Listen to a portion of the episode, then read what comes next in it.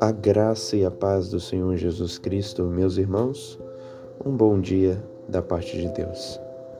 Hebreus capítulo 1, versículos 1 ao 4 é o texto para nossa meditação desta manhã. Havendo Deus outrora falado muitas vezes de muitas maneiras aos pais pelos profetas, nesses últimos dias nos falou pelo Filho, a quem constituiu o herdeiro de todas as coisas pelo qual também fez o universo. Ele que é o resplendor da glória e a expressão exata do seu ser, sustentando todas as coisas pela palavra do seu poder. Depois de ter feito a purificação dos pecados, astentou-se à direita da majestade, nas alturas, tendo se tornado tão superior aos anjos, quanto herdou mais excelente nome do que ele. Jesus Cristo, o Deus Filho, ele é maravilhoso ele é glorioso. E mais, ele é o resplendor da glória e expressão exata do Pai. Bendito seja Deus por isso. Essas palavras iniciais do autor da Epístola aos Hebreus revelam coisas muito importantes, muito importantes para a nossa fé cristã. Em primeiro lugar, nós percebemos nesse texto que Deus falou de muitas formas, muitas vezes aos pais, pelos profetas. Aqui está apontando para a antiguidade. Como Deus falou no passado através de visões, através de sonhos, através de profecias. É, uma, é um fato isso.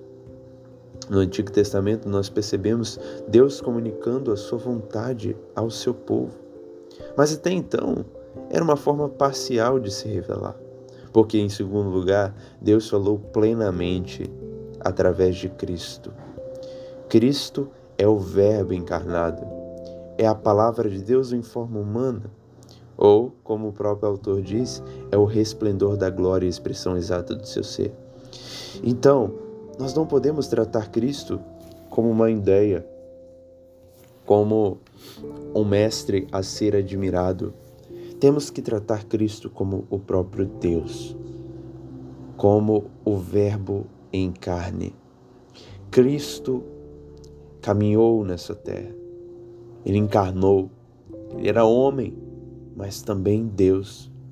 Tanto que dele se fala que ele sustentava todas as coisas pela palavra do seu poder, depois de ter feito a purificação do pecado, assentou-se à direita da majestade nas alturas. Cristo é soberano. Cristo é a nossa salvação. Cristo é rei no céu. E esse é o terceiro ponto. Cristo é a imagem do Pai, soberano, salvador e rei. Em segundo e quarto lugar, Cristo é superior a todos os seres. Seu nome é excelso e sublime, pois diz no versículo 4: tendo se tornado tão superior aos anjos quanto herdou mais nome, mais excelente nome do que eles. Então, olhe para Cristo. Perceba como Cristo é glorioso. Perceba como ele é o mais desejado dentre as nações, disse o amado para sua amada em Cantares. Nós temos que parar de olhar para Cristo apenas como um personagem histórico. Cristo vive, Cristo é cheio de majestade, Ele é tudo o que nós precisamos. Nesses tempos de relativismo que nós vivemos, cada dia estão procurando mais variadas formas para fazer-nos olhar para Cristo como um ser meramente histórico ou alguém que nem sequer existiu. Os obreiros da iniquidade trabalham com todo vigor dia e noite para usurpar de nós essa fé, esse entendimento. Mas se Cristo não encarnou, se Cristo não era Deus em carne, que esperança podemos ter? Nenhuma. A esperança se esvai. Porém, cada dia que passa, mesmo que a humanidade se corrompa, nós percebemos essa, esse fato. Que fato?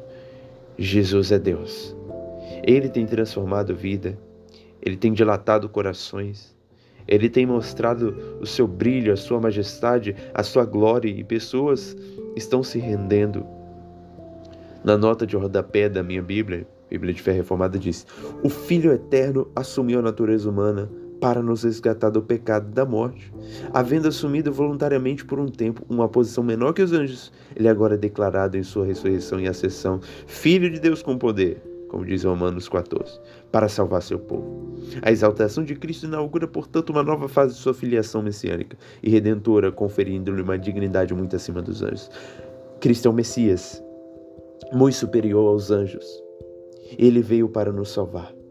Mateus capítulo 1, versículo 21, porque ele, salva, ele porás o nome de Jesus, porque ele salvará o seu povo dos seus pecados. Para isso Cristo veio, para isso Cristo é Deus, salvar de todos os nossos pecados.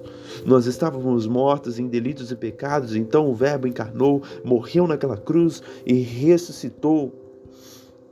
Enquanto estava no leito vertical da morte, derramava sangue, levando a nossa culpa, e depois sepultado, por um breve momento poderemos pensar se foi a nossa esperança ou os demônios no inferno, aqueles aprisionados e aqueles libertos caminhando pela terra poderiam se alegrar por ver ali o Cristo sepultado, morto.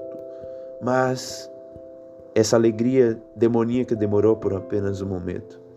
Porque ao terceiro dia a tumba se fendeu. Cristo ressuscitou. Arrebentou-se dos portões do inferno, libertou-nos, atou de nossa miséria, como diz uma canção, suas linhas de amor nos laçou e então fomos libertos com ele. Bendito seja Deus por isso. Olhe para Jesus como a sua salvação, como o próprio Deus em carne. E assim nossa visão será muito mais maravilhosa acerca de Jesus.